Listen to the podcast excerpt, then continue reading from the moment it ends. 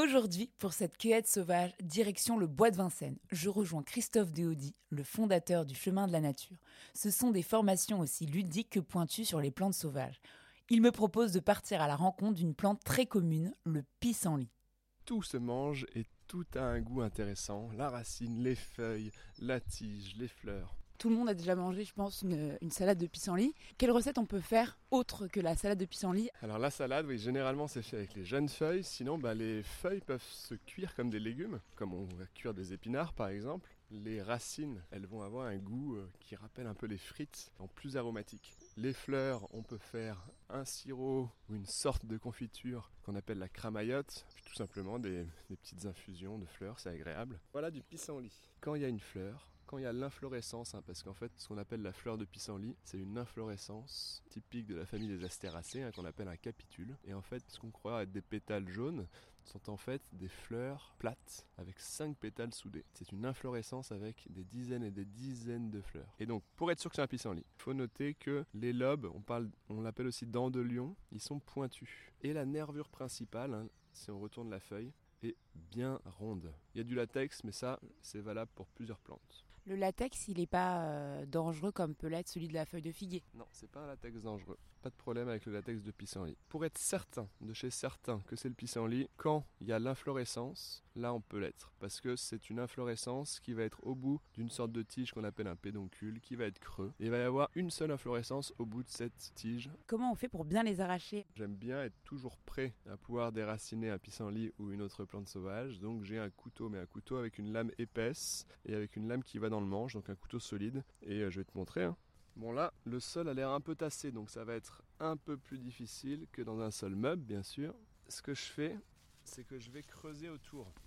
Donc je prends toutes les feuilles dans ma main gauche parce que je suis droitier. Je creuse un petit peu autour avec mon couteau et après je vais faire pivot. Je vais entrer mon, mon couteau sous les racines. L'idée c'est de ne pas les découper, de ne pas les casser pendant que je le fais. Donc je vais entrer mon couteau, je vais faire pivot. Je vais l'entrer un petit peu à côté, je vais faire pivot et puis ainsi de suite. Et en même temps, dès que je sens que ça vient, je tire un peu avec ma main gauche.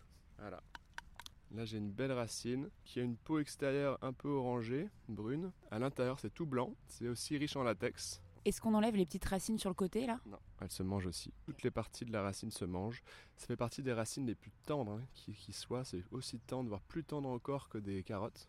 Il n'y a pas du tout de fibres dedans. Non, franchement, les racines de pissenlit, c'est euh, à découvrir, c'est vraiment un régal. Après avoir ramassé trois gros pissenlits, feuilles et racines réunies, on file dans la cuisine de Christophe. C'est simple, il habite face au bois de Vincennes. J'enlève toutes les feuilles abîmées. Je vais rincer les feuilles séparément des racines, parce qu'il y a quand même beaucoup moins de terre dans les feuilles que dans les racines. Il faut surtout pas les peler, bien sûr. Hein. Juste enlever euh, la terre, quoi. Elle reste un tout petit peu noire, c'est normal. Hein. Pas besoin de les essorer, hein. c'est bien qu'il y ait un peu d'eau. Dans une poêlée, ça fait de la sauce. On va commencer par nos racines, on va les hacher. Des petits tronçons d'un petit centimètre. Donc là, la recette, c'est un peu comme des pommes de terre sautées. Hein. De l'huile, peut être de l'huile de pépins de raisin, ça peut être de l'huile d'olive. Une bonne dose. On va attendre une petite vingtaine de minutes, que ce soit bien coloré comme il faut. On goûte. Si c'est encore trop amer, c'est qu'il faut le laisser encore coloré. Et une fois que c'est bon, on va ajouter les feuilles qu'on aura hachées. Vers la fin, on va ajouter un petit peu de sauce soja, un petit peu de sucre pour augmenter le côté un peu caramélisé. À la toute fin, un filet de citron. Et ça va être trop bon. Merci Christophe, on s'est régalé avec cette poêlée de feuilles et de racines de pissenlit. Et en plus, je suis sûre que vous n'aurez aucun mal à en trouver vous aussi. Si vous avez le moindre doute, n'oubliez pas de demander l'avis d'un spécialiste. Et surtout, régalez-vous